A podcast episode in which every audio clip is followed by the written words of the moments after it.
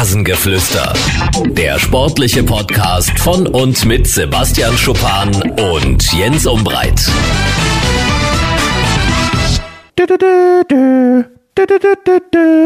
The Final Countdown. Kannst du dich noch dran erinnern, Sebastian? Ja, klar. Ja, es muss aber Fall. vor deiner Zeit gewesen sein, oder? Europe. Ja, aber kann ich mich trotzdem daran erinnern. Ich habe ein habe ein gutes Gedächtnis und äh, habe eine gute Sicherheit, eine Textsicherheit bei so Liedern, weil mein Vater natürlich, oder ich habe früher viel äh, im Auto mit meinem Vater gesessen, immer okay. Fahrten zur Sportschule und zurück und da kenne ich echt viele Lieder. Meine Frau ist immer wieder selbst erstaunt, wie viel Songtexte ich von alten äh, Liedern kenne. Und singst und, du dann mit? Äh, ja, ja, echt klar. Ja. Vor deinen ist Kindern nicht, singt der Papa mit. Ja, mein Sohn Schlecht. sagt oft von hinten, nein, Papa, nicht singen. sagt, sagt er oft, ne? aber ja, also es ist nicht für die Öffentlichkeit bestimmt. So gut ist die Stimme nicht, dass ich es zeigen müsste. Ich äh, empfehle auch immer allen Kolleginnen im Sender, bitte das Singen sein zu lassen. Es ist schon, äh, hat schon seinen Grund, warum Taylor Swift äh, Sängerin geworden ist und nicht die entsprechende Kollegin. Die gucken sich, äh, drehen sich dann immer ganz boshaft von mir weg und sagen, sie könnten singen. Aber nicht jede Kollegin, die Redakteurin, Nachrichtensprecherin oder Moderatorin ist, kann super singen. Muss man einfach mal so sagen. Aber sie denken alle, sie können es. Ähm, was ich übrigens neulich festgestellt habe, äh, ich habe mir mal die Charts angeguckt in Deutschland. Ich kenne von neun Interpreten, Bands oder was auch immer, die in den Top Ten sind, keinen mehr. Keinen mehr. Ja. Also wirklich. Ja, das ist schlimm. Es geht ja auch immer nur noch mit diesen. Daran merke ich, dass ich alt werde. Ja, nee, nee, ich glaube, dass es auch nochmal schlimm für dieses Streaming ist, ne? Weil, okay. was weiß ich, Spotify, Apple ja. Music, alles dasselbe. Da kriegen natürlich diese Deutsch-Rapper, die kriegen natürlich unheimlich viele Klicks, ne? Und unheimlich viele ähm, Stimmen und äh, die Lieder werden oft angehört und deswegen sind die dann natürlich auch in den Charts dann auf Nummer eins und das ist ja wirklich, also ja, schwierig, sich das manchmal anzuhören. Also Manche Lieder, da sage ich auch selbst, okay, die sind gar nicht so schlecht, aber mhm. einige sind natürlich wirklich, boah, also damit kann ich nicht viel anstellen. Aber der Kontrast ist dann wiederum, das habe ich jetzt äh, mitbekommen bei der äh, Playliste von Dynamo Dresden nach äh, Siegen, vor allen Dingen in der Fremde.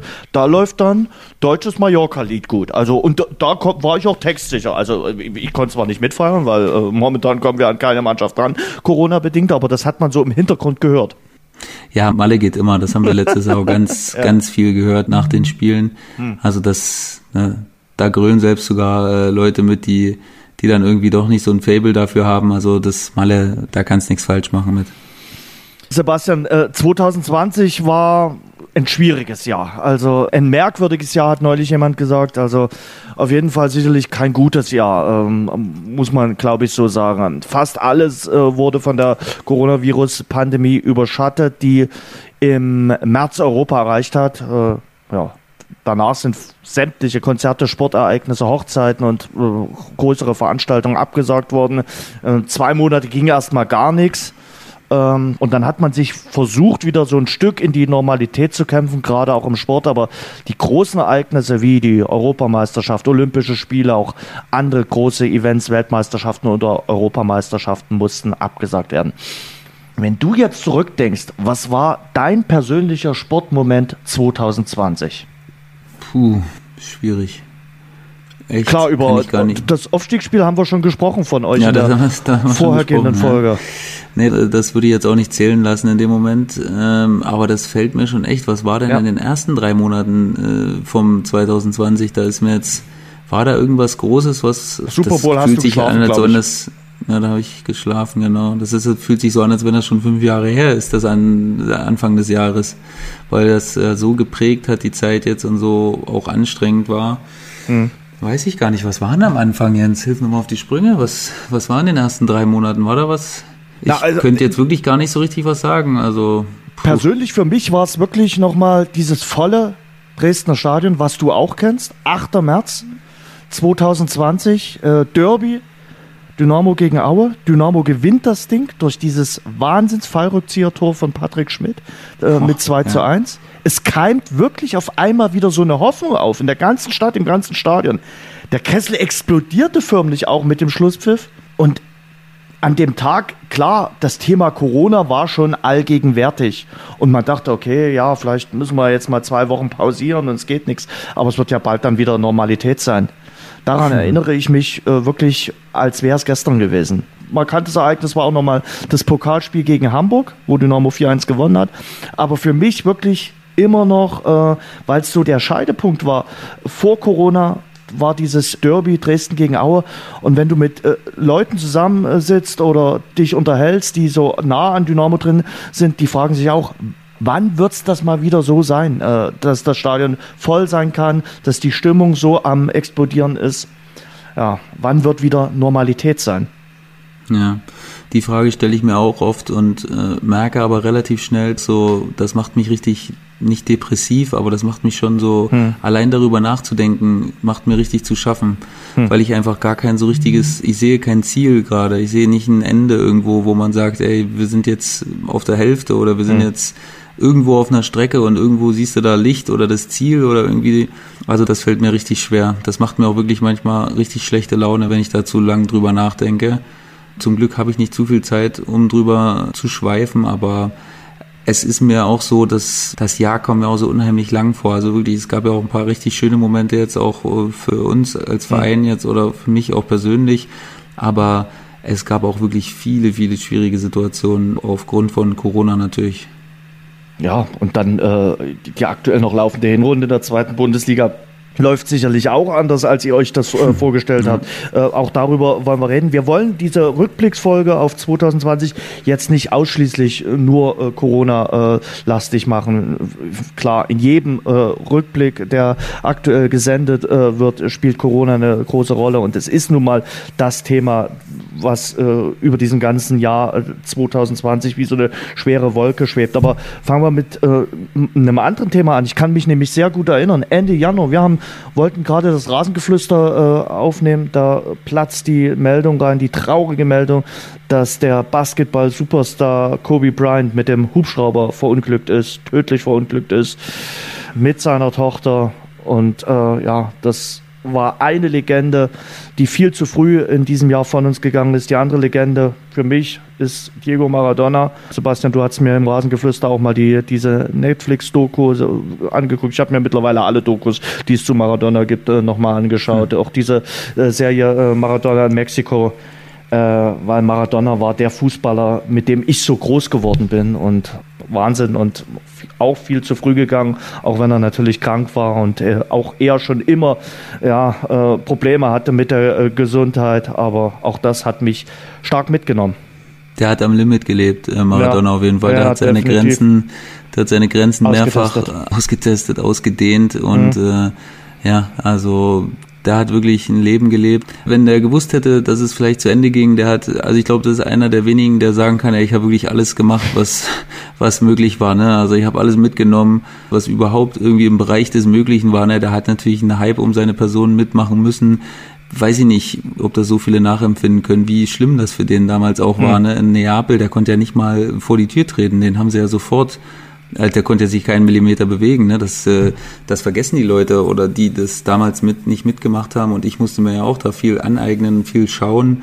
Also das war schon für den, boah, ey, das war eine, also das war fast eine Tortur, ne? Äh, hm. rauszugehen.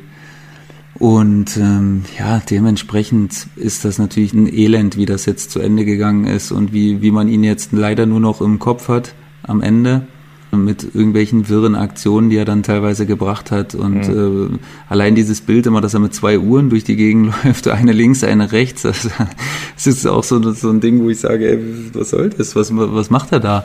Und äh, als Spieler war er natürlich absolut genial. Also Leute, mit denen ich spreche, die gegen ihn gespielt haben noch, die sagen natürlich, dass das einzigartig war, was der konnte. Wenn der mal den Turbo gezündet hat, ja. dann war er einfach nicht zu stoppen. Als Trainer war er sicherlich jetzt kein ganz großer, aber diese Serie äh, Maradona in Mexiko, so zum Ende 2018er Zeit, er muss als Mensch wirklich auch eine Figur gewesen sein. Die Spieler bei dem äh, Verein, wo er dort gewesen ist, äh, waren begeistert und schwer angetan von ihm. Und wer dann noch so ein bisschen äh, Maradona auf, in seinen späten Jahren mitnehmen will, äh, dem sei äh, diese Serie wirklich empfohlen. Also ich habe sie wirklich dann quasi aufgefressen und äh, habe sie mir reingezogen an einem Abend, äh, weil ich das einfach gebraucht habe. Äh, und natürlich, äh, was ich an Maradona immer so beeindruckend fand, ist, dass er ja, alles so wiedergespiegelt. Er war nicht der Vorbild- und Glanzfußballer. Er hat eben auch äh, die Schattenseiten gehabt, viele Schattenseiten gehabt. Und ähm, man sagt ja so schön, dieses Viertelfinale damals bei der Weltmeisterschaft in Mexiko 1986, das hat den ganzen Maradona eben gezeigt in seiner Breite. Eben dieses Tor mit der Hand und dann aber das 2 zu 0, wo er fast die komplette englische Mannschaft aussteigen lassen hat und dann das Tor macht, äh, das äh, schönste Tor des vergangenen Jahrhunderts. Das spiegelt für mich irgendwie Maradona wieder aber auch so dieser Größenwahn, ne, dass er dann halt auch wirklich dachte, dass Italien oder das Neapel äh, für ihn einsteht als Argentinier in diesem ja. äh, legendären Halbfinale dann äh, Argentinien gegen Italien in Neapel 1990, dass er dann auch wirklich diesen Größenwahn dann, aber natürlich auch durch die Leute, die ihn ja so bedrängt haben und so verehrt haben, mhm. dass er das dann überhaupt denken konnte, ne, dass das so sein konnte das hat ihn halt auch wieder wiedergespiegelt, so wie schwer das auch war für ihn damit umzugehen, was, was der alles äh, erleben musste und äh, ne, in welchen Zwängen der dann auch deswegen war. Und ja, Wahnsinn, wie der dann, ich werde gar nicht vergessen, wie der immer gesagt hat, ja, Mittwoch musste ich aufhören zu koksen, ja, weil genau. am Wochenende war dann Spiel, da musste ich dann wieder ein bisschen clean werden und ein bisschen frei im Kopf, aber dann bis Dienstag wieder oder bis Mittwoch wieder Vollgas, äh, ja. jeden Abend irgendwo unterwegs. Ja, Wahnsinn, also das ist ja unfassbar, wenn man darüber jetzt nachdenkt würde heute wahrscheinlich, wahrscheinlich so nicht mehr äh, funktionieren. Nee. Und es zeigt aber eben auch, was uns gerade so am Fußball fehlt, wenn man dieses Stadion in Neapel gesehen hat oder wie die diese Meisterschaft zelebriert haben. Wir feierten einen ganzen Sommer, als die dann zum ersten Mal italienischer Meister geworden sind. Verrückt. Also wirklich, äh, also da gibt's wirklich ein paar Dokus, die man sich äh, zu dem Thema Maradona anschauen kann. Und ja, genauso hat uns beide ja auch das Schicksal von Kobe Bryant mitgenommen, äh, das Schicksal von ihm, von den anderen, die abgestürzt sind, natürlich von seiner Tochter. Ähm, und das merkt man ja jetzt auch ähm, im Nachgang, was für eine Legende auch Kobe Bryant gewesen ist. Äh, Im Grunde genommen haben die Lakers ja den NBA-Titel in dieser Saison quasi für ihn geholt. Ja, also das war schon mal ein ganz schlechter Start in das Jahr, ja. diese Tragödie. Und auch wie lange sich das äh, Thema gehalten hat, ne, da, daran sieht man ja auch, manche Themen, die sind schlimm, aber die hat man dann in zwei Wochen irgendwie wieder gestrichen, weil einfach mhm. so viel passiert ist. Aber Kobe Bryant war über Monate lang irgendwie immer wieder aktuell, weil es immer wieder ein Ereignis gab, wo man gedacht hat, oh, da fehlt er einfach jetzt, ne? Oder da ist, äh, da, das kann man nochmal benutzen, um ihn zu würdigen. Da gab es so viele Momente und dass die Lakers natürlich dann äh, gerade in diesem Jahr dann, wo er, wo er dann viel zu zeitig äh, von uns gegangen ist, dann noch die Meisterschaft holen, das war sicherlich auch so absolut symbolhaft dann für das Jahr und ähm, das war schon ein Hammer, so das konnte man gar nicht glauben. Ich glaube, wir haben es sogar beide, ne? Wir haben es auch ja, gegenseitig uns ja, irgendwie gesagt, war, ne? War an einem Sonntagabend und äh, ja. wir haben, kurz vor der Aufnahme kam die Meldung rein, dass äh, Kobe Bryant äh, von da uns dachten wir noch Fake News oder sowas, ne? Da gab es immer noch ein paar, die gesagt haben, ey, nee, das stimmt nicht irgendwie. Das war, noch, das war noch völlig unklar. Ja, also das war auf jeden Fall äh, kein guter Start, wie du gesagt hast, in dieses Jahr.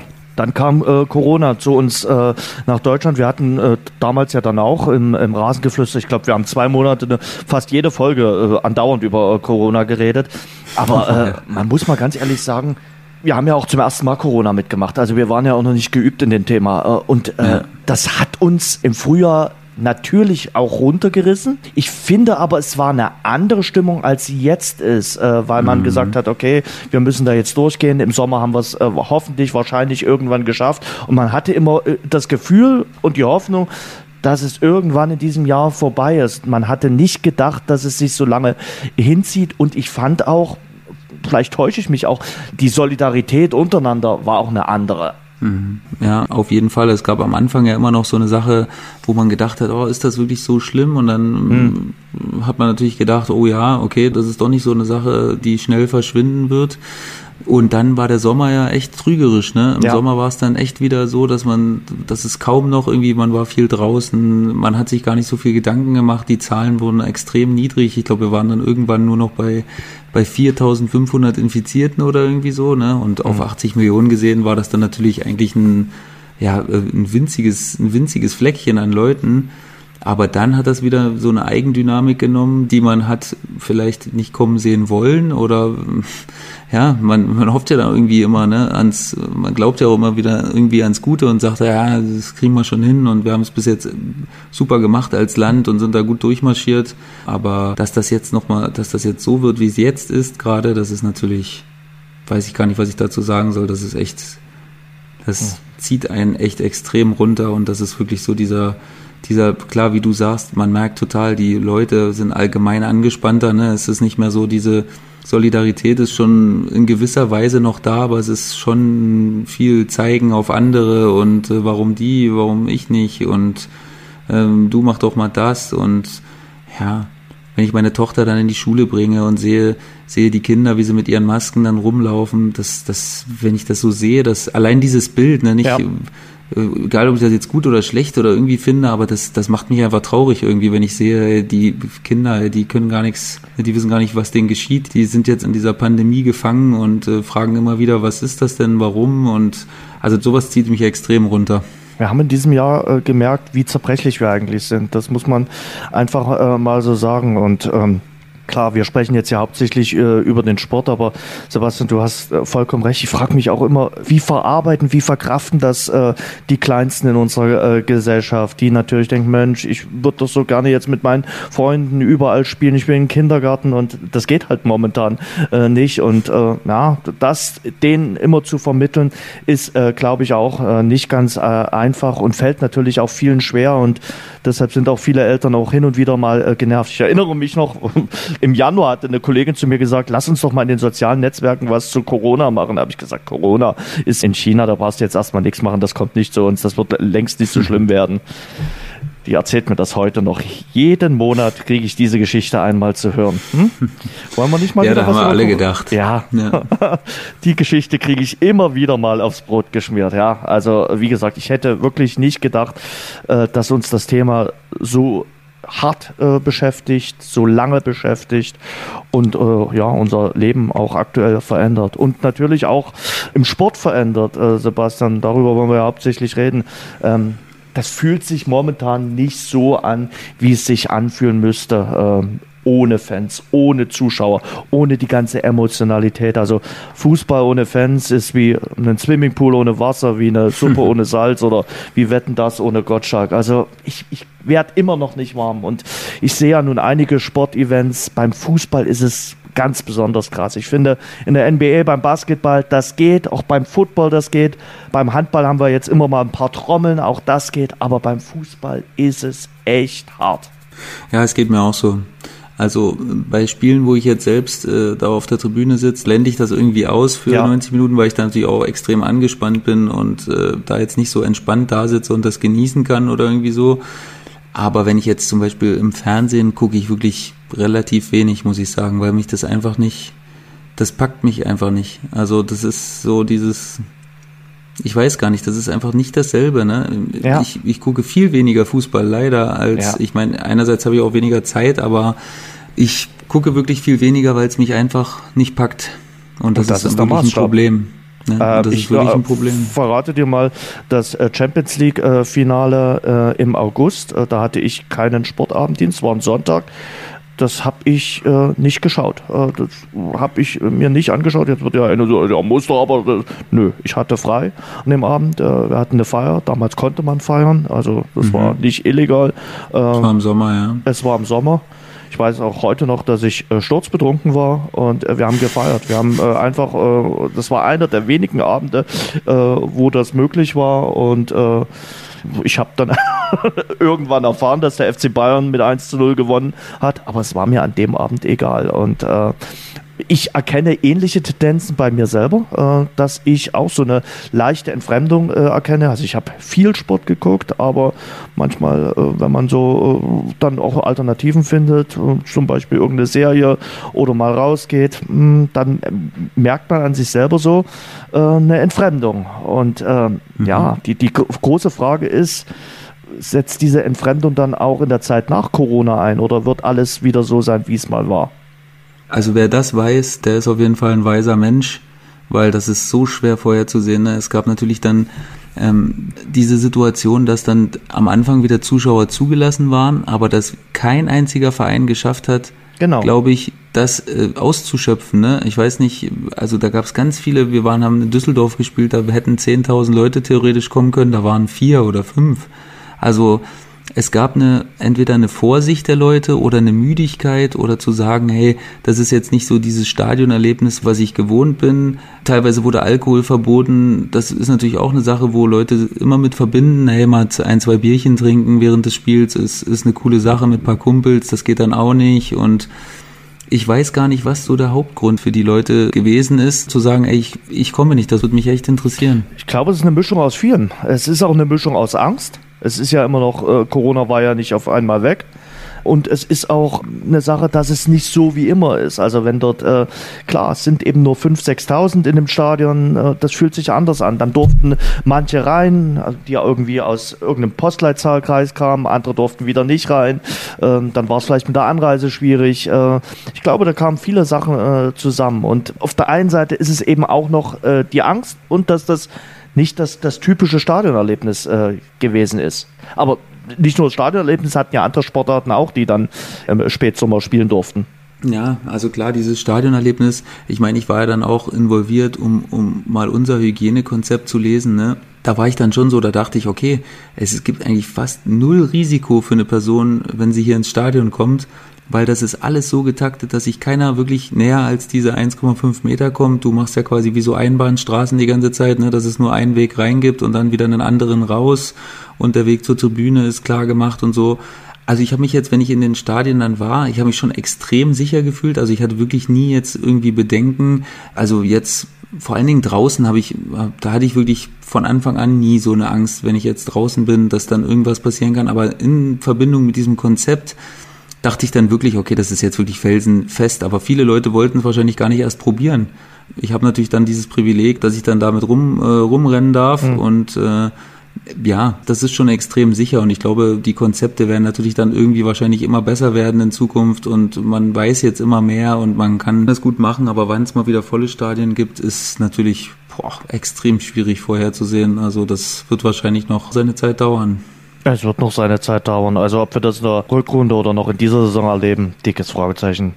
Eh, befürchte ich eher nicht. Äh, aber nee. hoffentlich irgendwann im Jahr 2021, wenn diese Impfungen fortschreiten, äh, dann muss es irgendwann auch ein Leben nach Corona äh, geben. Die Hoffnung lasse ich mir jetzt auch, auch, auch nicht nehmen. Also daran klammere ich mich. Aber natürlich fehlt den Menschen auch, weil du gerade angesprochen hast, klar, die Distanz schön und gut, man kann sich nicht anstecken, aber man will ja im, im Stadion auch mal Nähe spüren. Wenn ein Tor für deine Mannschaft fällt, willst du deinem. Nachbarn einfach mal um den Hals fallen und sagen, ja, das verbindet uns. Und das kannst du ja aktuell nicht. Ja, das merke ich ja zum Beispiel, wenn wir jetzt äh, oben sitzen auch. Ne? Klar, du hast immer diesen Impuls, bei einem Tor jemanden äh, in den Arm zu fallen quasi ne? und irgendwie zu jubeln. Das ist, das ist ja wie so eine weiß nicht, wie so eine menschliche Reaktion dann wahrscheinlich, ne, weil man das immer so gewohnt war und immer so kennt, dass man sich einfach freut miteinander für die Mannschaft quasi und das ist echt, das ist echt ein Impuls, der gar nicht so leicht ist zu, zu unterdrücken. Und ich glaube, viele Menschen merken mittlerweile, ja, ich kann das Wochenende auch gut ohne Stadionbesuch verbringen, auch ohne Auswärtsfahrt. Es gibt auch andere Möglichkeiten. Und die dort jetzt wieder hinzubringen, glaube, das wird äh, nicht so einfach. Und äh, wo das auch auffällt, ist natürlich bei unserem Nachwuchs. Wir haben ja in der Folge davor schon ein bisschen über den Nachwuchs geredet. Ähm, ja, da, für die fühlt sich äh, Corona auch so wie ein kollektiver Kreuzbandriss an.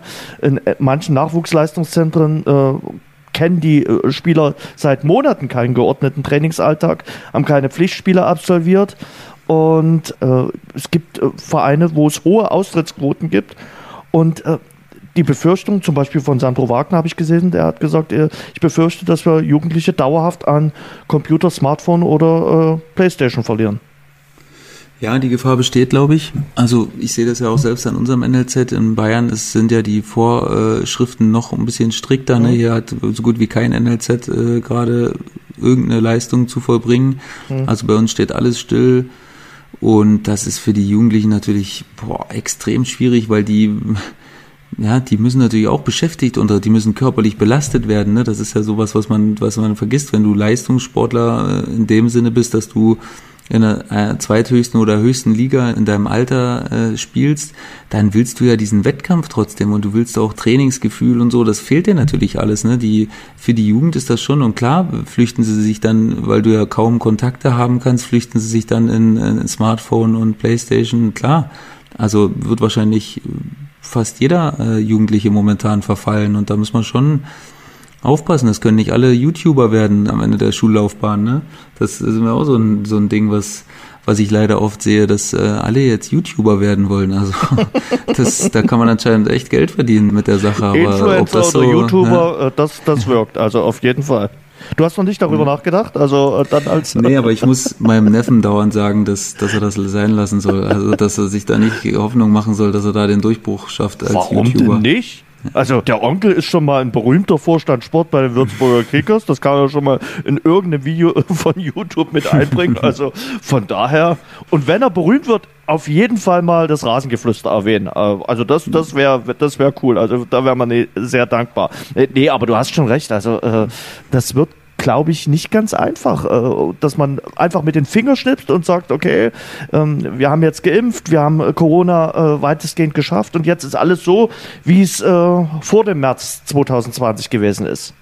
Ja, ja, ich glaube, da muss der Fußball auch an sich sehr viel arbeiten. Ne? Du musst mit den Fans in stetigem Austausch bleiben. Du musst auch versuchen, sie immer wieder mitzunehmen, weil einfach Aber da haben wir uns ja auch entfremdet. Also äh, Ja, da, haben wir uns entfremdet, ja, ja, auf Genau. jeden Fall. Das ist ganz wichtig. Das merkt man ja auch, wenn ich, ich spreche ja jetzt auch mit den, mit den Fans. Ich bin ja. Ja. mit denen auch im Austausch, was ja auch ganz wichtig ist. Aber die wollen natürlich auch nicht das Gefühl haben, dass sie nicht mehr oder dass es auch ohne Fans geht. Was einfach, also es ist ganz glasklar, dass der Fußball braucht die Fans wie die Luft zum Atmen. Ohne, ohne Fans ist es nicht mal annähernd äh, vergleichbar mit dem wirklichen Sport, so wie, so wie alle den lieben, ne? So wie wir an ihn denken, wenn wir, Ja. wenn wir an Fußball denken. Und deswegen ist es ganz wichtig, die Fans da äh, ins Boot äh, zu nehmen und denen zu sagen, wir können es eigentlich kaum erwarten. Ne? Wir überlegen jetzt natürlich auch, wie kommunizieren wir überhaupt ne? mit, den, mit den Spielern und den Fans. Die Fans kriegen ja auch gar kein Gefühl für die neuen Spieler jetzt zum Beispiel. Ne? So Leute, die man nur im Fernsehen sieht, da kriegst du natürlich im Stadion mal ein ganz anderes Gefühl von einem neuen Spieler, ne? als wenn du den jetzt nur im Bildschirm rumhüpfen siehst. Das ist auch was anderes. Also ganz schwierig, sowohl für Fans als auch für Mannschaft, da diesen Funken äh, überspringen zu lassen. Definitiv. Also äh, was das betrifft, das äh, fand ich äh, wirklich dann nochmal zum Jahresende jetzt hier eine schöne Aktion in Dresden mit den mit den Geistertickets. Klar, haben wir viele, viele Vereine machen solche Aktionen, aber ich habe es jetzt hier aus nächster Nähe. Es war ja nochmal dieses Geisterticket Revival. Äh, Du warst, glaube ich, bei der ersten Geisterticket-Aktion, warst ja selbst hier zugegen, als es dieses äh, erste Geisterspiel Ja. damals hier in Dresden gab. Jetzt hat man das dann nochmal neu aufgelegt, äh, über 72.000 Geistertickets verkauft innerhalb von zwei Wochen. Und das zeigt mir dann doch schon, dass die Fans ja noch da sind, dass sie noch die Zuneigung zu ihrem Verein haben, dass die emotionale Bindung noch da ist. Und das ist dann fast wichtiger. Klar, die Kohle ist auch wichtig. Ähm, aber das ist dann, glaube ich, fast noch wichtiger, äh, dass man sagt, okay, äh, wir haben noch irgendwie einen Draht zueinander, auch wenn wir uns aktuell nicht sehen, also Verein und Fans. Mhm. Ja, also in Dresden ist das natürlich nochmal eine, eine ganz besondere Verbindung dann, ne? So, die Dresdner sind ja so verwurzelt mit dem Verein, dass die dann sagen, okay, Geistertickets, ja, also da sage ich jetzt mit meinem ganzen Haus noch Bescheid, meinen Nachbarn und äh, allen und sagen, komm, lass uns mal da wieder was Geiles auf die Beine stellen. Und da sind auch immer alle dabei, ne? Das ist so eine Eigendynamik, die das immer, die das immer mit sich bringt, die echt, die echt bewundernswert ist und das, äh, das muss der Verein sich auch äh, beibehalten, weil das einfach, das ist einfach kultig, finde ich. Das, äh, wenn Dynamo irgendwie so eine Aktion macht, dann ist es immer was Besonderes und da kommt auch immer was Besonderes raus und das ist einfach, das ist schön.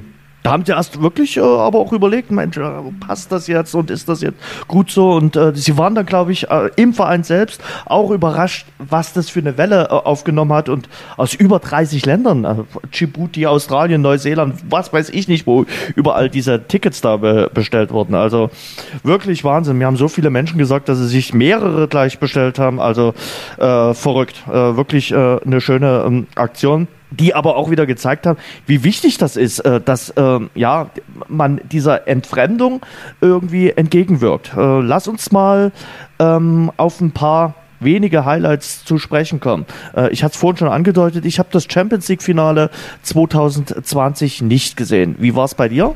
Ich habe es gesehen, wir waren zufällig äh, genau im Trainingslager und da war ich dann auch das erste Mal so ein bisschen mit und habe mhm. dann natürlich äh, viele Abläufe äh, mitgemacht und wir haben wir haben es dann sogar alles Also du warst mit als äh, äh, als Verantwortlicher dann schon, also genau, als, also genau. nicht mehr als Spieler, als Spieler hast du ja, ja, ja. 517 Trainingslager mitgemacht.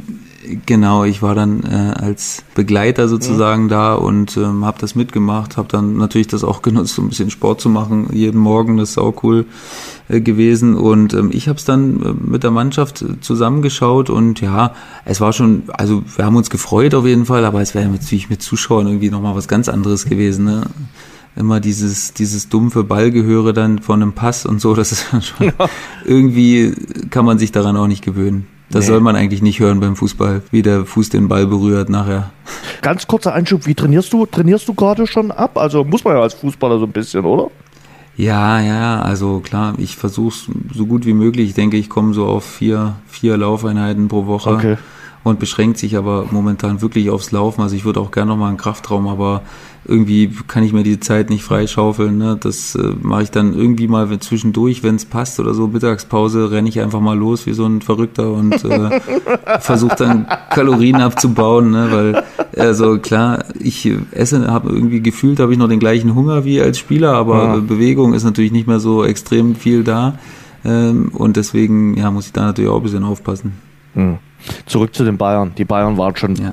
das Team äh, in dieser Saison, was den Fußball anbetrifft. Also gerade mit Hansi Flick und ganz ehrlich, wenn du mir im letzten Herbst gesagt hättest, ja, Hansi Flick holt alle Titel, die es zu holen gibt. Die holt er einfach mal so.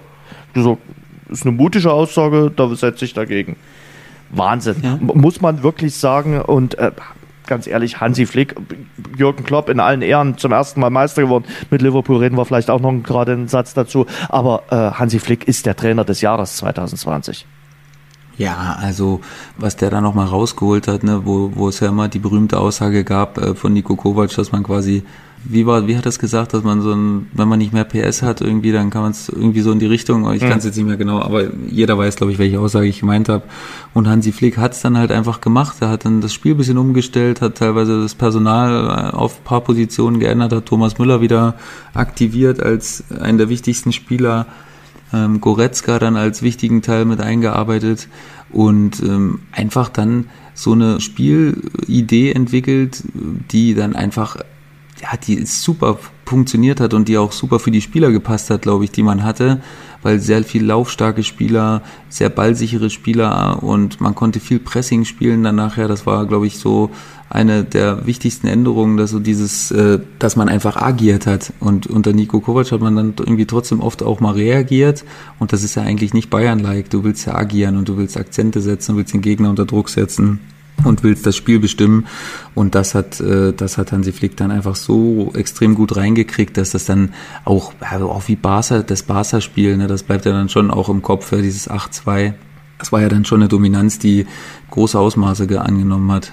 Du meinst sicherlich das Zitat, ich habe jetzt nämlich gerade schnell gegoogelt, was Kovac gesagt hat, man kann nicht versuchen 200 km/h auf der Autobahn zu fahren, Ach, wenn sie nur 100 schaffen, man muss das anpassen, was man hat und wir haben eben andere Spielertypen. Ja, genau, das meinte ich. So. Das ist ja so das Ding, was ihnen dann wahrscheinlich jetzt so im Nachhinein äh, am größten auf die Füße gefallen ja, ist, aber das ist halt, ja, er hat wahrscheinlich wirklich in dem Moment wirklich nicht daran geglaubt, wenn man als Trainer die Mannschaft jeden Tag sieht und irgendwie wahrscheinlich steht er dann auch immer noch hinter der Aussage, aber ja, mit neuem äh, Elan und neuem Wind hat Hansi Flick das dann natürlich sensationell gemacht ich glaube, Hansi Flick hat einfach äh, die Kabine komplett hinter sich. Der weiß, mit den Spielern umzugehen und der weiß, wie wichtig äh, Kommunikation äh, ist. Und das merkst du sinnbildlich dafür äh, bei, bei Thomas Müller, wie der den wieder aufgepäppelt hat. Und äh, ja, also ich finde Geisterspiele, das haben wir jetzt nun x-mal gesagt, nicht schön, aber den Müller dort manchmal auf dem Platz rumlegen zu hören, das finde ich immer mal äh, gut, weil, weil der bringt immer mal einen lustigen Spruch. Also das ist äh, immer ganz angenehm bei Thomas Müller. Müller, Radio Müller, wie er genannt wird. ja, das ist so eine Sache, wo ich denke, okay, durch Corona sieht man wirklich, welche Spieler wirklich extrem laut sind. Ja. Ne? Also so, welche Spieler viel dirigieren, wo man davor vielleicht gar nicht so den Blick hatte, weil ne, sonst sieht man ja natürlich nur gestikulieren und nicht so richtig, man hört nicht, was sie sagen, hört man ja oft auch sowieso nicht, aber ähm, dass sie was sagen überhaupt und das ist so, glaube ich, da haben viele andere Erkenntnisse noch mitgenommen aus der Zeit, was so Kommunikation zwischen Spielern äh, während des Spiels äh, angeht. Und Robert Lewandowski ist, glaube ich, mittlerweile auch über jeden Zweifel erhaben. Er kann die großen Titel jetzt auch gewinnen. 57 Tore in 48 Spielen. Monsterquote. Also ja. das, das, muss man einfach mal sagen. Und ähm, ich glaube, er ist nicht ganz zu Unrecht äh, Weltfußballer geworden. Nein, ganz, also völlig zu Recht. Und auch, was mir jetzt gerade so ein bisschen wieder gefällt, weil mir das als Spieler ja selbst nicht so gefallen hat, so dieses, es gab mal eine Zeit, so vor drei, vier Jahren, da war das wirklich, also so 30-Jährige, die wollte man gar nicht mehr anfassen. Ne? Also mhm. als ich noch zu Würzburg gegangen bin, da habe ich schon immer gehört, hey, du bist schon 30 und so. Mhm. Und das versuche ich mir jetzt auch gerade selbst äh, so zu denken, ja, das gibt's für mich einfach nicht. Für mich gibt's einfach nur gut und äh, schlecht. Ob der jetzt da 31, 21, 17, 35 ist, das macht für mich gar nicht so den Unterschied, weil du siehst einfach, Ronaldo ist auch schon äh, Mitte 30, ne? Messi äh, ist mittlerweile ähm, auch schon äh, gut ins, ins, ins 30er Alter eingetaucht und äh, ja, auch Thomas Müller ist jetzt äh, schon in dem Alter und du siehst einfach, es hat nicht so viel damit zu tun. Du kannst durch die neuesten Erkenntnisse und Ernährung und Regeneration und alles, da kannst du auch noch mit 33, 34, 35 auf einem Top-Level spielen mhm. und äh, sogar noch länger. Und ähm, das finde ich gut, dass so dieses, dass das jetzt wieder ein bisschen zurückgegangen ist, weil im Endeffekt zählt die Qualität. Äh, was da dann für ein Alter steht, ist erstmal zweitrangig für mich. Mhm. Ja, frag nach bei Otto Rehagel. Der hat gerne äh, auf erfahrene Spieler gesetzt und war damit auch nicht ganz unerfolgreich äh, bei äh, Werder Bremen. Also die Bayern stehen sicherlich äh, Glanz und Gloria für das äh, Positive. Und wenn wir im deutschen Fußball über das Negative reden, dann Schalke 04, oder? Also ich sag mal 29 äh, Bundesligaspiele mittlerweile ohne äh, Sieg. Und äh, bei Tasmania Berlin äh, zittert man jetzt schon, ob sie auch noch diesen Rekord äh, vielleicht möglicherweise an Schalke jetzt abgeben müssen. Hm. Die große Frage ist, äh, schafft es Christian Groß, diesen Verein noch zum Klassenerhalt zu führen? Also ich meine, ich bin ja in einer ähnlichen Situation. Ne? Wir haben ja auch nicht, wir haben jetzt auch nicht ganz, ganz so viele Punkte. Also mhm. von daher kann ich ja schon gewisse Abläufe nachvollziehen du versuchst natürlich immer wieder Hoffnung zu schöpfen dadurch. Ne? Du denkst dann, na klar, ey, jetzt kommt wieder ein neuer Wind rein und du schaffst es vielleicht dann irgendwie eine, eine Serie zu starten. Klar, diese Hoffnung hast du halt trotzdem immer und die darf auch nie weggehen. Ne? Du musst immer diesen Glauben auch haben, dass es möglich ist, weil im Fußball hat es schon zu viele verrückte Sachen gegeben, als dass man jetzt sagen müsste, ey, nee, äh, also wir, wir sind jetzt diejenigen, die das, die das auf jeden Fall nicht schaffen. Also das darfst du niemals, das darfst du auch niemals verkörpern. Ne? Und ähm, ja, Christian Groß, ich denke, dass keiner da momentan zu beneiden ist äh, erstmal, ne, sondern das ist eine extrem schwierige Aufgabe, aber es ist natürlich auch wieder dieser Reiz ist immer groß, ne? Das darf man nicht vergessen. Großer Name. Als als genau dieser Reiz, weil ich bin dann der der, der es geschafft hat zu stabilisieren. Ne? Das äh, ist natürlich immer wieder was, woran Trainer denken, natürlich, wenn, wenn sie darüber nachdenken, bei Schalke Trainer zu werden. Und das ist, ja. Ich, bin, ich bin einfach extrem gespannt, weil ich glaube, wir sind uns alle irgendwie sicher, dass dass die Qualität der Mannschaft natürlich jetzt nicht 100% das widerspiegelt, was die, was die Tabelle sagt. Aber ich glaube natürlich, der Druck wird jetzt äh, schon extrem groß sein und äh, die müssen natürlich jetzt wirklich, äh, es ist ja noch nicht die, die Hinrunde zu Ende, aber die brauchen natürlich jetzt äh, ne, ne, schon eine Monsterserie, um da äh, irgendwie ein bisschen rauszukommen, weil gerade die Niederlage am Schluss dann noch gegen Bielefeld, äh, die tat schon extrem weh. Also es sind jetzt einfach mal sechs Punkte zum Relegationsplatz. Sechs Punkte. Und ja, so, so viele Spiele haben sie jetzt noch nicht gewonnen in diesem Jahr. Wie gesagt, ich kann nur mal wieder sagen, wir haben genau dieselbe Situation, ne? Ja. aber wir haben trotzdem auch die Hoffnung, dass du halt mit einem Spiel bist du dann wieder dran am, äh, am Relegationsplan. Du musst eben dann, äh, es hört sich immer leicht an, ne? du musst diesen Sieg, musst natürlich erstmal holen. Der wird sehr, sehr schwierig sein bei so wenig Siegen, die man geholt hat. Ne? Das, ist, das ist dann eine Mammutaufgabe, diesen ersten Sieg wieder zu holen. Und dann musst du natürlich schaffen, das dann mitzunehmen in das nächste Spiel und dass du vielleicht eine Serie startest. Und ja, Bielefeld ist jetzt trotzdem dann auch nicht zu weit weg. Ne? Also klar, die werden auch nicht äh, jedes Spiel gewinnen. Also das ist auch klar. Und deswegen ist es immer möglich, das zu schaffen. Und ich glaube, der, die Hoffnung darf wirklich, wirklich als allerletztes durch die Tür gehen. Mainz hat sich jetzt Christian Heidel zurückgeholt, auch als Vorstand Sport. Äh, ein guter Move äh, von Mainz, weil Heidel und Mainz, das hat eigentlich sehr, sehr gut gepasst. Den hatte natürlich, hm, du hast es jetzt gerade schon gesagt, auch nochmal gereizt, nochmal richtig bei einem ganz großen Verein, bei einem Traditionsverein zu arbeiten. Bei Schalke ist das äh, schiefgegangen mit Heidel, äh, aber möglicherweise passt jetzt wieder in äh, Mainz. Äh, hat dort äh, Schmidt als äh, Sportdirektor installiert. Jetzt mal gucken, wen sie als Trainer holen. Und ähm, dann kann das eine spannende Geschichte werden mit äh, Mainz 05. Bielefeld äh, als, als 16er noch ein Wort zu deinem ehemaligen Verein.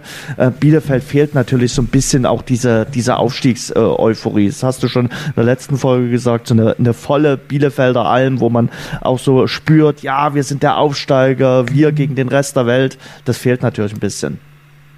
Ja, das fehlt jedem Aufsteiger, egal jetzt ob dritte, zweite oder erste Liga. Mhm. Ne? Das ist was, was man nicht in Worte fassen kann, was einem da fehlt an Euphorie, was an Euphorie mhm. verloren geht überhaupt in so einem Corona-Sommer jetzt quasi, ne, wo sich eigentlich würde die ganze Stadt sich darüber unterhalten, ey, bald erstes Spiel und so, ne, jetzt geht's wieder los und klar hast schon Tickets und nee, ich noch nicht und da muss auch noch schnell holen und mhm. das gibt's alles nicht, ne? Das ist, äh, du bist gar nicht gefühlt, bist du gar nicht aufgestiegen, weil weil es eben, du bist immer alleine im Stadion und äh, wir hatten jetzt, glaube ich, zwei oder dreimal ein paar Fans dabei. Aber diese Euphorie, die kommt überhaupt nicht rüber. Die versifft quasi im ersten Spiel direkt. Und das ist schon hart. Also damit kannst du so viel arbeiten in so einer, äh, in so einer Aufstiegssaison oder in so einer ersten Saison nach dem Aufstieg.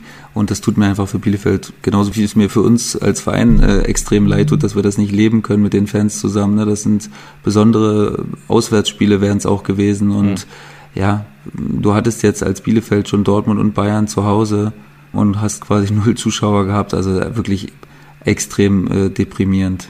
Mhm. Es gab oder hätte keinen schlimmeren Zeitpunkt zu geben, äh, aufzusteigen, aber das kannst du dir natürlich nicht aussuchen. Und wenn du aufsteigen kannst, dann steigst du auf. Also mhm. ähm, es ist nun mal so. Positive Überraschung.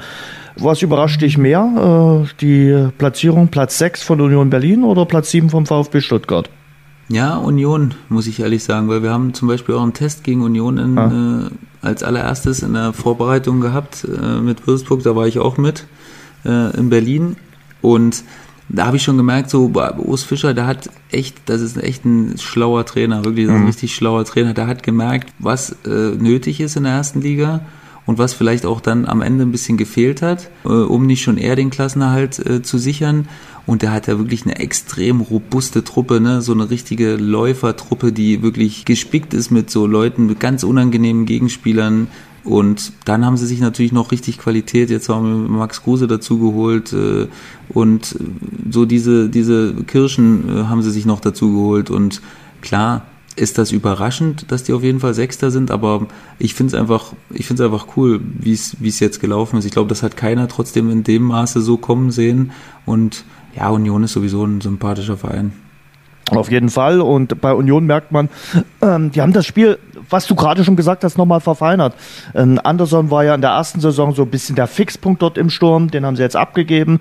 Hat aber auch nichts ausgemacht. Sie haben es trotzdem kompensiert, haben jetzt nicht den äh, 1 zu 1 Ersatz geholt, sondern sie schaffen es anders und sie sind brutal gefährlich bei, bei Standards immer wieder und äh, da setzen sie halt äh, auch ihre Duftmarken und äh, spielen wirklich bislang eine tolle Serie, was aber auch der VfB Stuttgart spielt. Äh, ich glaube, für die Stuttgarter ist es, das hört sich jetzt äh, platitüdenhaft an und äh, vielleicht auch ein bisschen komisch, aber es ist fast einfacher für sie in der äh, ersten Liga zu spielen als in der zweiten Liga. In der zweiten Liga waren sie immer die Gejagten und die Gehetzten und da standen ihnen die Spieler auch teilweise auf den Füßen. Jetzt kommen die jungen Wilden des VfB auch viel freier zur Entfaltung und können äh, auch dadurch ihr Aroma entfalten. Und äh, was der VfB zu leisten imstande ist, gerade auswärts hat er in den ersten 13 Spielen der Saison eindrucksvoll bewiesen. Also das finde ich wirklich ein Phänomen. Das versuche ich auch immer noch rauszufinden, was das, wie das gehen kann, dass man das hier in der ersten Liga dann leichter tut. Das ging wirklich noch nicht vielen Aufsteigern so, ne? In die erste Liga vor allen Dingen. Das muss man mhm. mal, wenn du es mal Revue passieren lässt haben sich jetzt Aufsteiger aus der zweiten Liga relativ schwer getan eigentlich immer in der ersten Liga. Ne? Also mhm. da gab es jetzt kaum Mannschaften, die durchgestartet sind. Der erste FC Kaiserslautern 1998, als sie Meister geworden sind. das stimmt und RB Leipzig dann, ja, äh, als sie hochgekommen sind, war jetzt auch kein RB normaler Leipzig Aufsteiger. Ist, ich, jetzt, äh, genau. Ne, also das, die kann man so mal ausklammern, aber sonst Mannschaften jetzt wie Kräuter Fürth in den letzten Jahren, ja. die dann mal hochgegangen sind oder Darmstadt oder Paderborn ja. oder so, ne, die haben sich schon extrem schwer getan, überhaupt irgendwie zu punkten und äh, dass Stuttgart da jetzt so also das finde ich echt, ich finde es auch cool. Also ich finde die Mannschaft einfach, die macht Spaß zuzugucken. Mhm. Die haben in Dortmund gespielt, als wenn es, wenn es noch nie was anderes gemacht haben in ihrem Leben. Und die hatten Spaß. Ja, die hatten richtig Spaß, genau. Die haben einfach Spaß. Die, ja.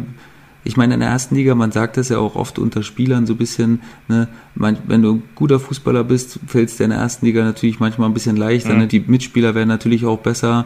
Und ähm, du hast dann teilweise natürlich weiß nicht, ob es vielleicht so, so, ein, so ein altes Merkmal ist. Früher haben sie gesagt, in der ersten Liga hast du immer ein bisschen mehr Platz zum Spielen. Mhm. In der zweiten Liga ist alles umkämpfter und äh, nur Hauruck und nur Zweikämpfe die ganze Zeit.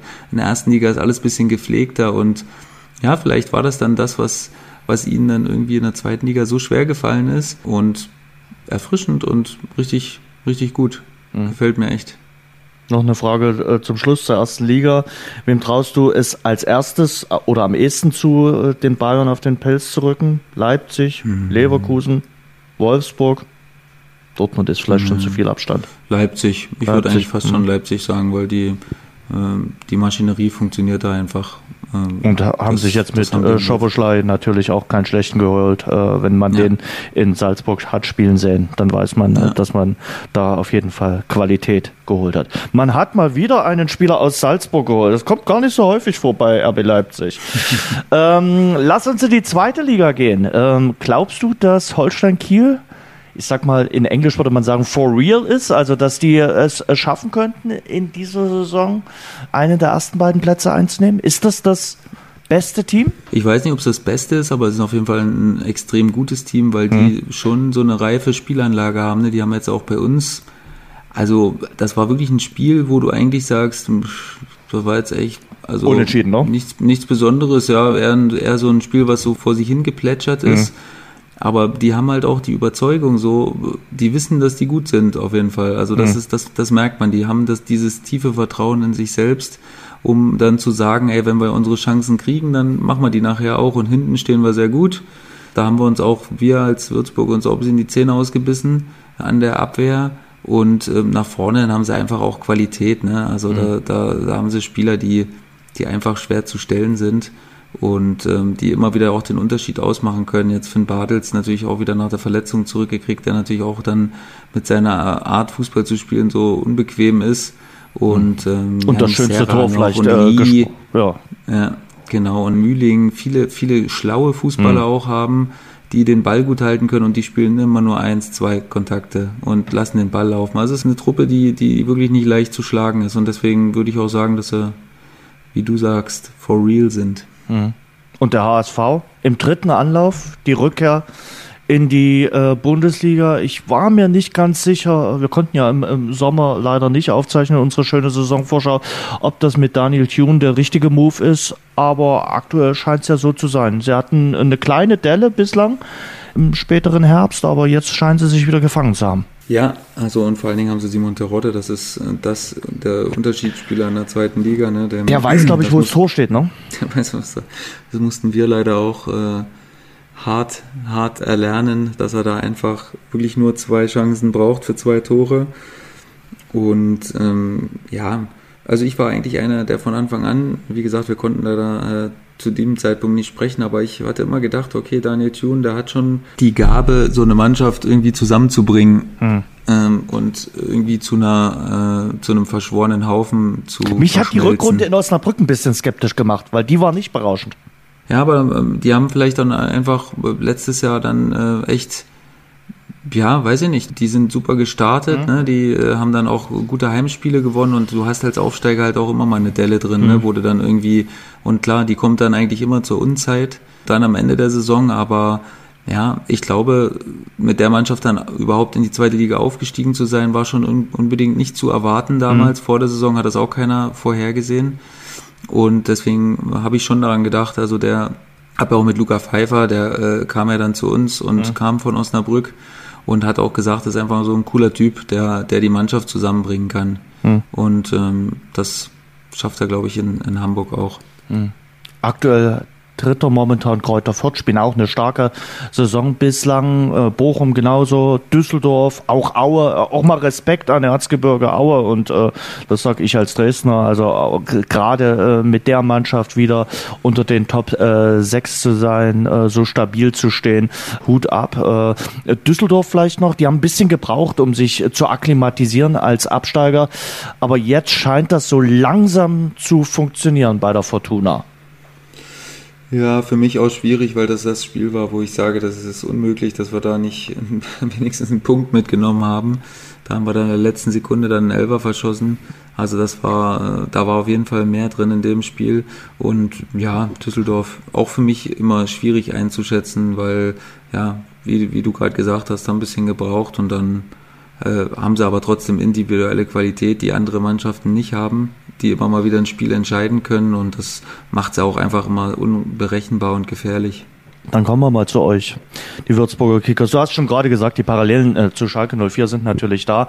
Ihr habt äh, allerdings noch ein Spiel in der Hinterhand, ganz wichtiges Spiel gegen äh, St. Pauli, das ja ausgefallen ist aufgrund von äh, Corona. Habt vier Punkte, äh, habt dieses Erfolgserlebnis euch gegen Hannover geholt. Da dachte man, jetzt ist der Knoten geplatzt, aber oh, es ist immer noch äh, schwierig. Was macht's aktuell so schwierig äh, für euch? Ist es, dass man eben keine Zuschauer hat, dass man diese Aufstiegseuphorie nicht komplett mitnehmen kann? Ist die Mannschaft vielleicht dann doch nicht komplett zweitligatauglich? Was, was ist, äh, ist die Problematik gerade? Also äh, jetzt speziell mit Bernhard äh, oder in Bernhards Zeit ist natürlich, dass wir auf wichtige Spieler auch verzichten mussten. Mhm. Arne Feig war, war lange gesperrt. Ähm, Toko äh, ist ein ganz wichtiger Spieler für uns, der uns lange mit einem mit einer Muskelverletzung gefehlt hat und Everton war dann gesperrt, mhm. der natürlich auch ein Spieler ist mit einer Qualität, die die sehr gut ist und die uns natürlich fehlt. Ne? Das können wir nicht so leicht kompensieren äh, nachher, wenn, wenn drei solche wichtigen Spieler dann teilweise ausfallen. Und hatten natürlich auch über die Saison hin immer damit zu kämpfen, die neuen Spieler dann zu integrieren. Klar, da kamen dann natürlich äh, verschiedene Vorstellungen auch von den Trainern, die dann waren, was, was die Sache dann natürlich am Ende nicht einfacher gemacht hat. Aber jetzt sind wir schon so, dass, dass jeder den, den anderen relativ gut kennt, wir genaue Vorstellungen haben und da jetzt schon guter Dinge sind, dass wir da jetzt punkten und mehr punkten, deutlich mehr als, äh, als in, der, in dem ersten Teil der Saison. Erstes Spiel im neuen Jahr gegen den Karlsruher SC. Ganz, ganz äh, schon wichtiges Spiel. Jetzt musst du sagen, ja, wir haben nur noch wichtige Spiele. Stimmt schon, ja, definitiv. Aber na klar, äh, ich glaube schon, dass das jetzt auch wichtig ist, dass jeder wieder weiß, woran er ist. Nach drei Trainerwechseln ist es ja nicht ganz einfach. Wenn ich dreimal äh, in einem Jahr den Vorgesetzten gewechselt bekomme, ist das für eine junge, für einen jungen Menschen, glaube ich, auch nicht ganz einfach. Und das muss man auch erstmal verarbeiten. Ja, definitiv. Also das war für alle nicht einfach. Mhm. Und ähm, ja, wie gesagt, mittlerweile hat sich das aber trotzdem, die Jungs äh, haben sich gut aufeinander eingestellt jetzt und äh, ja, klar, wie du sagst, jedes Spiel hat jetzt eine extrem hohe Wertigkeit. Äh, wir wissen natürlich, dass es mehr Spiele gibt als normalerweise zu dem Zeitpunkt, ja. wo wir jetzt sind. Na, da hast du eigentlich eine komplette Hinrunde, zumindest vielleicht sogar schon ein, zwei Spiele von der Rückrunde gespielt. Und dieses Jahr gibt es eben für uns noch 21 Spiele, deswegen äh, gibt es auch wirklich noch sehr, sehr viele Punkte, die, die da unterwegs sind ne, und die da zu verteilen sind. Aber klar, so eine Aufholjagd braucht irgendwie einen Startschuss und ähm, den musst du dann natürlich so früh wie möglich setzen. Am besten natürlich beim ersten Spiel und dann musst du versuchen, alles mitzunehmen, was, äh, was du aus so einem Sieg dann mitnehmen kannst, um, um direkt den nächsten zu holen. Und ja, es ist eine echt reizvolle und ambitionierte Aufgabe, aber wir gehen da jetzt mit vollem Optimismus und voller Mut und voller Hoffnung rein und wollen da natürlich gut reinstarten. Wie sehr glüht denn das äh, Smartphone von äh, Sebastian Schubert? Ich kann mir vorstellen, es rufen diverse Berater an, die genau den richtigen Spieler an der Angel haben, der genau weiß, wie man in der Situation jetzt den Kern aus dem Dreck zieht und der, der genau der Richtige ist. Es ist schon extrem, äh, wie ich am Handy da unterwegs bin. Es gibt Momente, wo ich auf Toilette gehe und, und dann komme ich zurück und dann denke ich, was ist, was ist hier passiert? Da ist das Handy förmlich explodiert, da, ne, da potenzieren sich Anrufe für, aufeinander und äh, es ist ja so schlimm, dass man sich immer wieder verpasst, auch mit Leuten, die auch viel mhm. telefonieren. Ne? Man verpasst sich, dann ruft der eine wieder an, wenn du, wenn er gerade frei hast, da telefonierst du aber wieder und äh, manchmal bekommt man erst abends zusammen, obwohl man sich früh verabredet hat. Also das ist manchmal wirklich, wirklich schlimm und auch, ja, da macht Corona halt auch einen Strich durch die Rechnung. Ne? Man könnte, ich müsste und wollte jetzt eigentlich so viele Kontakte noch machen und einfach mit Kollegen sprechen viel. Und das ist einfach gar nicht so möglich. Ne? Ich würde ganz gern einfach so auch mal unter der Woche äh, zu Leuten, die ich kenne, fahren, um mhm. einfach auch mal ein bisschen zu quatschen und das Netzwerk zu erweitern. Mhm und einfach mal ein bisschen über Fußball zu reden, aber das ist momentan so schwierig, geht alles nur über Telefon und ähm, ja, das macht jetzt auch zum Beispiel die Sache mit der Mannschaft schwieriger. Ne? Normalerweise musst du so viele Aktivitäten starten jetzt mit der Mannschaft und gucken, dass du Maßnahmen machst, wo halt die Jungs zusammen sind, ne? aber auch nicht möglich durch Corona. Also es gibt so viele, es gibt so viele Unwägbarkeiten, die man, die man jetzt gerade beachten muss.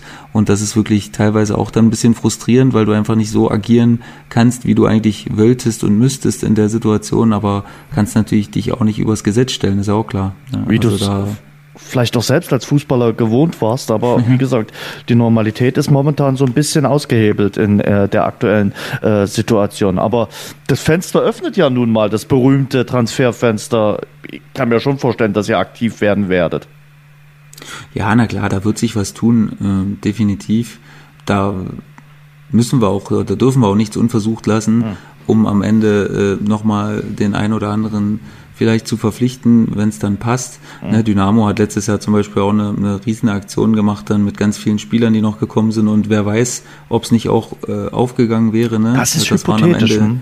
Ja, das ist eins der größten Was wäre wenn äh, ja. Geschichten so ein bisschen. Ne? Ähm, wenn die Mannschaft dann wirklich die hatte ja echt dann Potenzial nachher, ne? Da waren echt interessante Spieler dabei. Und, aber nicht ähm, alle haben ihr Aroma entfaltet. Also wir hatten zum stimmt, Beispiel ja, äh, einen tschechischen äh, Champions League äh, von dem war ich schwer begeistert, als ich ihn im Trainingslager äh, gesehen habe. Und äh, dann hat er auch in den ersten zwei, drei Spielen ganz gut performt und dann äh, war er für mich eine der größten Enttäuschungen. Ja, das verstehe ich. Also ich habe damals auch große Hoffnungen in den gehegt aber dann auch zum Beispiel Makinok, der, der ja. kam dann ne, ja. auch direkt rote Karte, auch denkbar ungünstig, weil der halt so ein Fixpunkt auch im Spiel war, wenn der gespielt hat. Du hattest dann immer einen Anziehungspunkt, ne? Der hat immer zwei, drei Spieler irgendwie mhm. auf sich genommen und der war immer, also als Abwehrspieler, ne, hätte ich von dem schon unter der Woche hätte ich schon gedacht, boah, ey, der jetzt kommt am Wochenende, ey, dieser lange Hund mit seinen äh, Bewegungen und kräftig und Kopfballstark mhm. noch, immer schwierig. Also ich glaube, die Mannschaft hatte schon Potenzial und wäre echt äh, interessant gewesen herauszufinden, wie sie das in einem normalen Spielrhythmus hätten geschafft. Hm. Auch euch hat ja äh, Corona dann am Schluss nochmal äh, mitgespielt. Also äh, ich glaube, äh, ihr wart nicht erfreut, um es mal milde auszudrücken, in äh, Darmstadt nochmal ran zu müssen. Ja, nee, das war, das war wirklich dann auch eine Sache, die, die extrem unschön war. Und hm. ähm, ja, da sind dann halt die Regularien der Spielordnung, die eigentlich ja. für eine andere Sache äh, vorgesehen waren, sind uns dann so ein bisschen auf die Füße gefallen und äh, mussten in dem Moment spielen, war natürlich, ja, war natürlich schwierig dann auch für alle Beteiligten. Mhm. Ne? Da ähm, haben dann natürlich viele gespielt, die davor äh, nicht, nicht viel gespielt haben, hatten dann so eine Bewährungschance, aber war natürlich auch schwierig zu erwarten von Leuten, die teilweise Wochen, Monate nicht gespielt haben, dass die dann den Kahn aus dem Dreck holen. Das konnte man, konnte man vielleicht nicht unbedingt erwarten und deswegen war es dann nochmal irgendwie ein unschönerer Abschluss, aber wir sind mit äh, geballter Faust in der Tasche jetzt unterwegs. Die Jungs, die in Quarantäne waren, die waren natürlich dann auch äh, sauer und gesagt, mhm. Mann, jetzt sitzen wir hier und äh, können nicht helfen. Und ja, vielleicht äh, führt das ja zu so einer, zu so einer äh, Motivation, die uns jetzt dazu befähigt, äh, dann das erste Spiel mit Wut anzugehen und dann auch so reinzugehen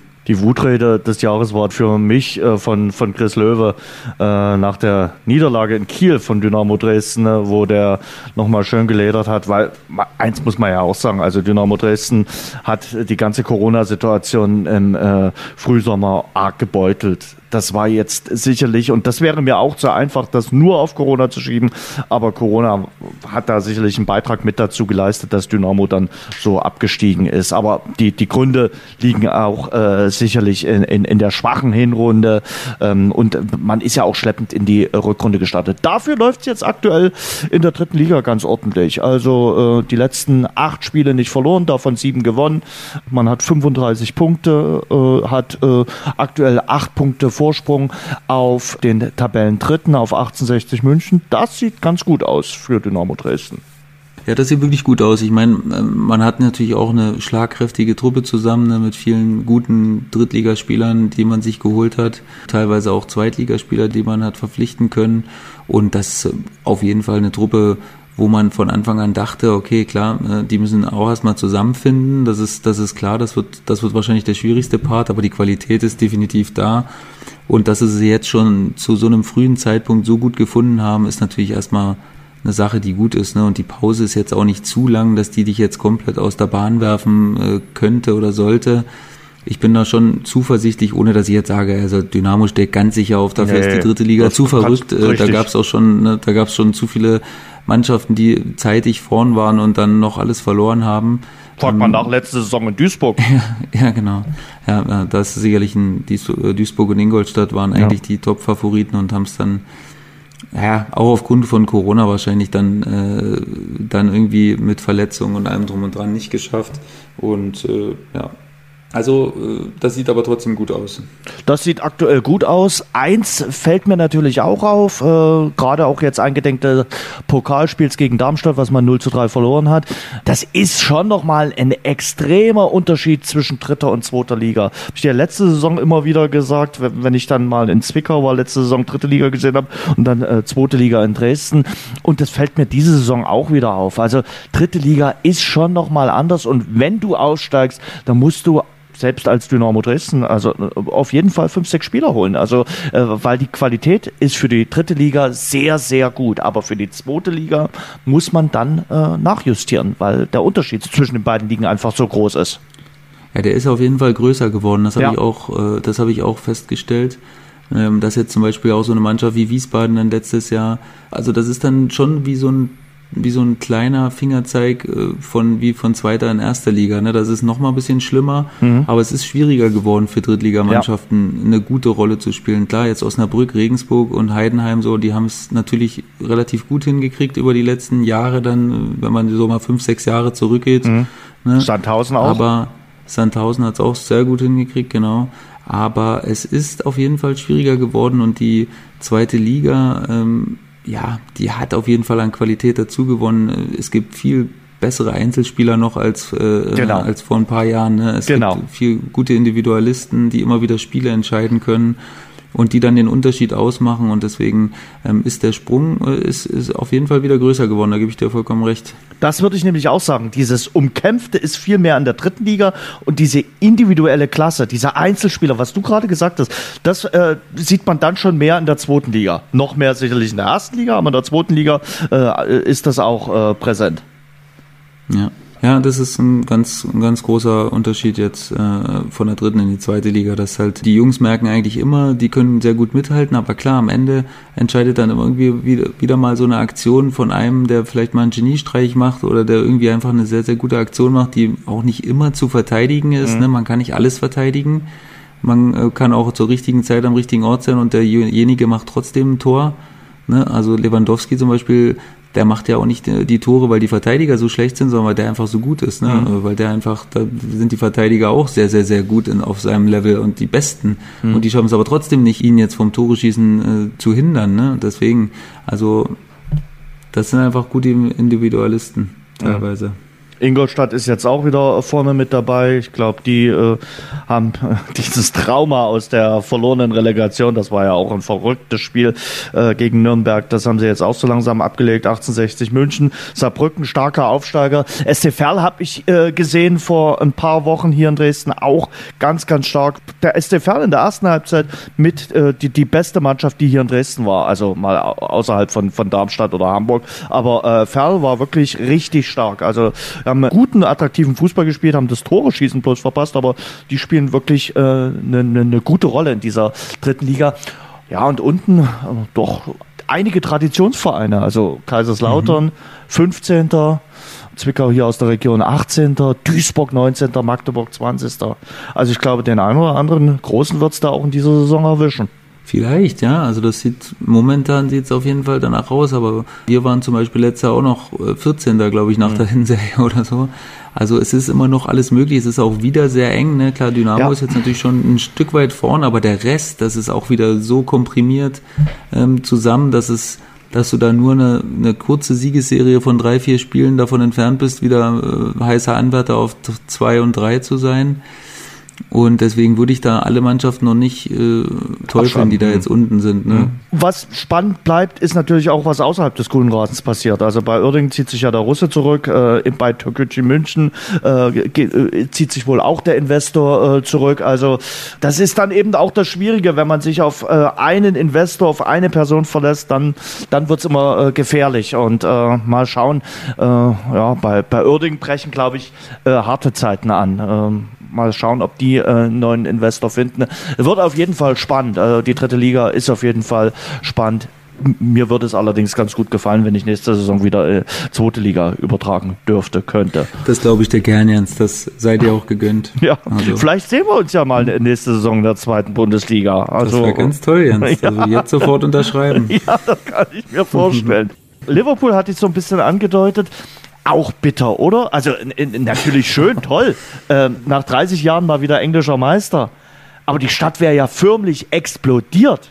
Also äh, nach dem Titelgewinn. Und dann konnten sie nur so quasi Medium feiern. Ja, wenn das äh, für uns schon Mist war und äh, die Steigerung wäre dann Arminia gewesen, für die das noch schlimmer ist, aber Liverpool ist ja natürlich, also das ist ja an Bitterkeit mhm. fast nicht zu überbieten, ne? Mhm. So eine lange Serie und dann spielst du auch so eine Saison, ne? Das ist ja, kommt ja noch dazu. Fabelsaison äh, mhm. bis dahin. Und ähm, dann wird das gar nicht so gewürdigt, wie es eigentlich hätte gewürdigt werden sollen und müssen. Ist halt schade. Also mhm. das ist wirklich so die Mannschaft, die eine eigentlich am meisten leid tun muss, aufgrund dessen, was sie geleistet haben und wie sie es dann feiern durften oder mussten. Jetzt haben wir nächstes Jahr eine Fußball-Europameisterschaft. Ich glaube, die, die Euphorie rund um die Nationalmannschaft war in Deutschland auch schon mal größer. Äh, das ist momentan auch nicht gerade auf dem Siedepunkt. Ja, das stimmt. Das stimmt, aber das hat sicherlich auch äh, was mit der allgemeinen Situation natürlich auch zu tun. Ne? Da ist jetzt, äh, es ist eine sehr schwierige Zeit für die Nationalmannschaft auch gerade und ja, wie, wie wir gerade gesagt haben, allgemein für den Fußball ist es gerade einfach mhm. keine einfache Zeit, weil die Leute natürlich äh, offensichtlich andere Probleme haben, die viel wichtiger sind als äh, wie was jetzt mit der Nationalmannschaft ist. Und ähm, deswegen ist es gerade wirklich auch nicht so leicht, da einen, einen, guten, einen guten Eindruck zu machen. Da gibt es natürlich auch eine Menge Kritik. Ne? Äh, Unionspräsident hat dann jetzt natürlich echt dolle reingehauen und ähm, Richtung ja, Bierhoff. Mal gucken. Ja, genau, Richtung Bierhof. Und ähm, das waren sicherlich markige Aussagen und ja, da muss man jetzt einfach mal einfach mal gucken, wie, wie, wie die ist sicherlich, keiner hat das hier erlebt, ne? So von daher ist es für alle immer schwierig, äh, da jetzt zu sagen, ey, die hätten auch das machen müssen und das machen müssen, immer schwierig, ne? Das ist genauso wie mit den Politikern, möchte ich gerade auch überhaupt gar nicht, äh, gar nicht gern sein, weil im Nachhinein weiß immer jeder alles besser, aber äh, die Entscheidung zu treffen in diesem Moment mit der Verantwortung, also pff, Hut ab auch an die Politiker, das ist nicht leicht. Definitiv, wobei ich mir bei den Politikern immer auch mal also so ein bisschen Menschlichkeit, einfach auch mal zu sagen, hey, wir machen auch gerade das erste Mal Corona mit, wir haben uns da geirrt, äh, wir haben äh, gedacht, das läuft so und das so. Stimmt, das stimmt. Äh, das würde ihnen manchmal das gut man zum Gesicht stehen und sagen, okay, das sind doch auch nur Menschen und jeder macht Fehler.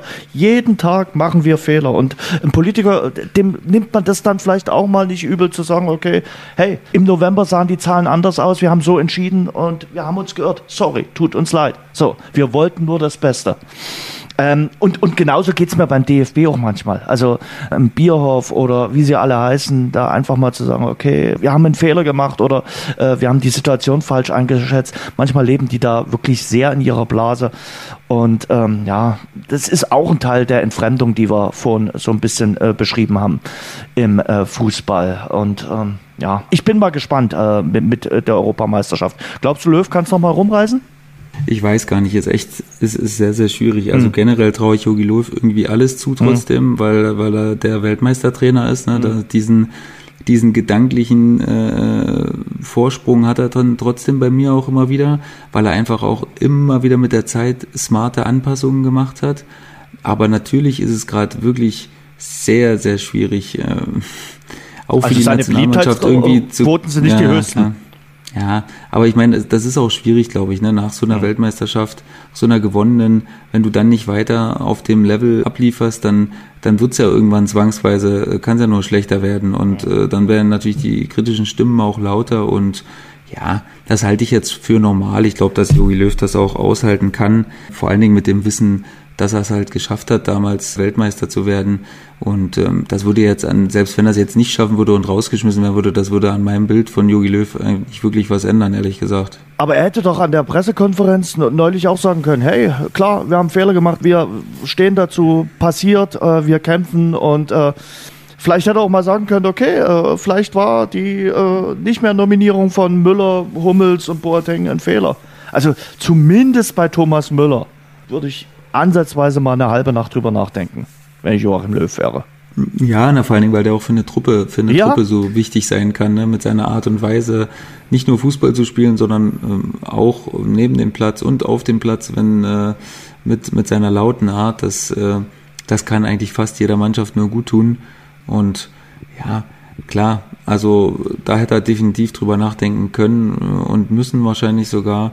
Und vielleicht wäre das auch wirklich ein menschlicher Zug dann äh, gewesen, zu sagen, hey, das war vielleicht seinerzeit die richtige Entscheidung, aber mittlerweile hat sich hat sich so hervorgetan, dass man es revidieren könnte und das mache ich jetzt hiermit. Das wäre wahrscheinlich dann auch wirklich ein, ein, starkes Signal gewesen, glaube ich, dass jeder Fehler macht, aber dass man äh, die Fehler korrigieren kann ohne Probleme. So sieht das aus. Die Nachspielzeit. Das war unser kleiner Rückblick auf äh, das Jahr 2020. Wir haben jetzt auch schon ein bisschen vorausgeschaut auf das, was kommen mag. Und das waren 87 Folgen gemeinsam mit Sebastian äh, Schuppan im Rasengeflüster. Sebastian, das hat mir großen Spaß gemacht. Und ich danke dir wirklich sehr, dass wir äh, das jetzt im Dezember nach einer kurzen Auszeit äh, noch zu Ende bringen konnten, gemeinsam zu Ende bringen konnten. Also diese 87 äh, Folgen Rasengeflüster. Ähm, darauf bin ich äh, sehr, sehr stolz. Hast du noch einen Netflix-Tipp oder kann der Vorstand Sport aktuell überhaupt nicht Netflix schauen?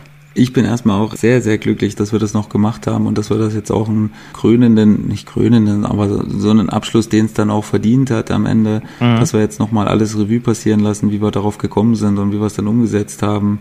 Ähm, das finde ich ganz, ganz wichtig und mir hat es heute auch wieder extrem viel Spaß gemacht die Folge aufzunehmen und ähm, einfach ein bisschen wieder über Fußball zu quatschen, weil das kommt natürlich zu kurz. In jedem Gespräch, mit dem man über, über irgendwas spricht, spricht man ganz oft über Corona und über seine persönlichen Erfahrungen. Und jetzt einfach mal wieder über den blanken Fußball zu sprechen, war, war schön. Hat mich auch mal ein bisschen rausgerissen aus dem täglichen Hamsterrad, wo ich da jetzt doch äh, teilweise mal drin bin. Und ähm, ein Netflix-Tipp, ich gucke gerade, also natürlich in absolutem Schneckentempo, ähm, gucke ich The Crown, also hier über ah, die Queen. Also ist muss sehr gut sein, ne? Nicht, eher nicht mein Ding so von, nee. vom, von Haus aus, aber entpuppt sich als sehr interessante äh, Serie und auch sehr der teure Serie. Ich glaube, es war damals mhm. die teuerste Serie, die Netflix produziert hat. Und deshalb merkt man auch, ist eine, ist eine echt, echt eine gute Folge und ja, viele Sachen hat man gar nicht auf dem Schirm gehabt, so wie die passiert sind, aber sehr interessant, kann ich nur empfehlen. Hm. Also ähm, ich habe ein bisschen Romantikserien geguckt über Weihnachten, da möchte ich jetzt nicht ins Detail gehen, aber ich habe jetzt Fargo angefangen. Ich fand den Film schon klasse und äh, gucke mir jetzt auch äh, die Serie an. Ähm, auf ja, jeden die ist Fall. in der Tat gut, Jens. Die kann ich, da kann ich, die, die kann ich dir empfehlen. Sebastian, vielen, vielen herzlichen Dank. Äh, unsere Zeit hier im Rasengeflüster geht zu Ende. Vielleicht äh, schaffen wir es mal irgendwie ein, zwei Mal im Jahr hier zu plaudern. Würde mich sehr freuen. Äh, ich versuche die Fahne äh, weiter aufrechtzuerhalten, das Rasengeflüster irgendwie weiterzumachen. Mal schauen, ob es mir gelingt ohne dich. Du wirst mir auf jeden Fall fehlen. Ähm, das hat großen Spaß gemacht mit dir, 87 äh, Folgen und äh, ja, wir haben uns so auch näher kennengelernt und ähm, ja, ich werde das vermissen, die Gespräche mit dir. Äh, wir haben äh, wirklich sehr häufig telefoniert. Manchmal habe ich mit keinem Menschen in der Woche so viel äh, und so intensiv geredet wie mit dir. Dafür ein großes Dankeschön an dich. Ein Dankeschön auch an unseren Produzenten im Hintergrund, an den Florian, der das immer toll macht und toll gemacht hat. Und ein großes Dankeschön an euch, an die lieben Hörer vom Rasengeflüster. Wir wissen, ihr habt eine längere Auszeit jetzt durchmachen müssen. Das war nicht immer schön. Aber es ist schön, wie ihr uns mit äh, Tweets, mit äh, Nachrichtenbekundung, auch äh, im persönlichen Gespräch äh, die Treue gehalten habt und hoffentlich weiterhalten werdet. Dafür vielen Dank an euch. Äh, jetzt wünschen wir euch, glaube Sebastian, da spreche ich in deinem Namen, du kannst gleich die letzten Worte gehören heute sowieso dir, äh, wünschen wir euch einen guten Jahreswechsel, ein besseres 2021. Ich glaube, das ist der meist gehegte Wunsch in diesen Stunden. Ne? Ein besseres 2021 mit Gesundheit für euch und eure Lieben mit ganz viel Zuneigung, dass wir den liebsten Menschen auch bald wieder richtig fest in den Arm nehmen können und dass wir dieses scheiß Corona in diesem Jahr, im Jahr 2021, dann endlich besiegen. Sebastian, es war mir eine Ehre und es war mir ein Fest. Vielen Dank, ganz tolle Worte. Ähm, haben mich doch ganz, bin ganz rot geworden, obwohl mich keiner gesehen hat. Ähm, ja, also ich möchte auch Danke, Danke an dich sagen. Äh, ich glaube, wir haben uns echt extrem schätzen, äh, wir haben uns davor geschätzt auch, aber nochmal mehr Infos über den anderen äh, mit der Zeit rausgekommen. Wir haben uns so, so toll kennengelernt, nochmal näher und ähm, werden sicherlich auch immer in Kontakt bleiben. Das äh, wäre mir zumindest ein, ein, großes Bedürfnis, weil ja ich dich einfach auch wirklich wie fast schon fast schon lieben gelernt habe, Jens, mit deiner mit deiner Art. Also äh, das äh, war immer war immer ganz ganz äh, toll für mich und ich konnte es auch immer ich konnte es auch immer sehr gut einschätzen, auch wenn wir mal nicht einer Meinung waren. Das war für mich eher, eher eine Sache, wo ich denke, hey, das, das gehört auch dazu. Ne? Sich mal gegenseitig die Meinung zu sagen und nächstes Mal nicht beleidigt zu sein, sondern einfach das zu akzeptieren. Und das war bei uns immer ganz, ganz toll gegeben und das hat mir wirklich extrem viel Spaß gemacht und äh, ja, ähm, ich wünsche allen, ein, wie du gesagt hast, ein äh, besseres Jahr 2021 viel Gesundheit natürlich ganz, ganz wichtig in, in dieser Zeit jetzt und ähm, dass alle Projekte, die sich die Leute wünschen, äh, in Erfüllung gehen und ähm, ja, ganz viel Kraft für das neue Jahr. In diesem Sinne hat mir ganz viel Spaß gemacht, 87 tolle Folgen und ähm, ich bin auch ganz stolz darauf und äh, war ganz toll dabei gewesen zu sein. Vielen Dank. Das war das Rasengeflüster. Danke fürs Hören. Und denkt dran, abonniert uns bei Spotify, Apple Podcast, Audio Now und überall dort, wo es gute Podcasts gibt. Mehr Infos, mehr Hintergründe im Netz auf rasengeflüster.de.